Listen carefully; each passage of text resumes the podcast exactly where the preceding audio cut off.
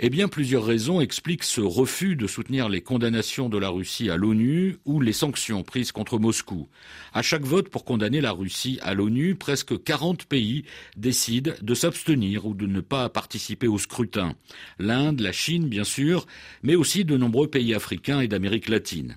Il y a d'abord dans cette attitude le sentiment que l'Occident veut entraîner le monde entier dans son hostilité à Vladimir Poutine, alors même que ce conflit est perçu comme une guerre entre Européens, qui ne concerne pas directement les pays du Sud, qui ont d'autres problèmes graves à affronter, sécurité alimentaire, changement climatique, tensions dans leur propre environnement, qui souvent n'intéressent pas les Occidentaux.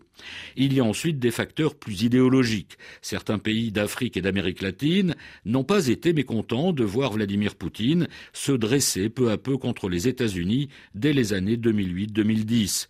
Et donc, au-delà du conflit en Ukraine proprement dit, ils ne sont pas mécontents non plus de le voir défier un Occident jugé dominateur et donneur de leçons, voulant imposer son modèle politique et économique.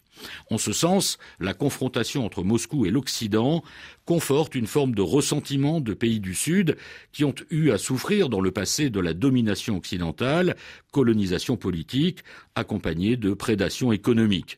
La Russie peut également compter sur des liens anciens quand l'URSS soutenait les mouvements d'indépendance de pays qui voulaient se défaire de la mainmise occidentale.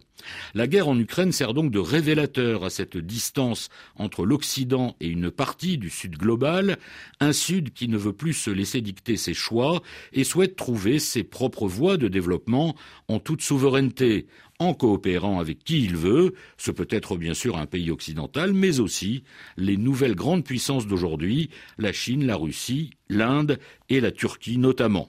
Et c'est le paradoxe de la situation actuelle. Un an après le lancement de l'invasion russe en Ukraine, le camp occidental apparaît plus uni que jamais qu'il s'agisse de l'OTAN ou du resserrement des relations entre l'Europe et les États-Unis. De ce point de vue, Vladimir Poutine a clairement échoué, puisque son agression contre l'Ukraine était aussi destinée à affaiblir ce monde occidental qu'il accuse de tous les maux.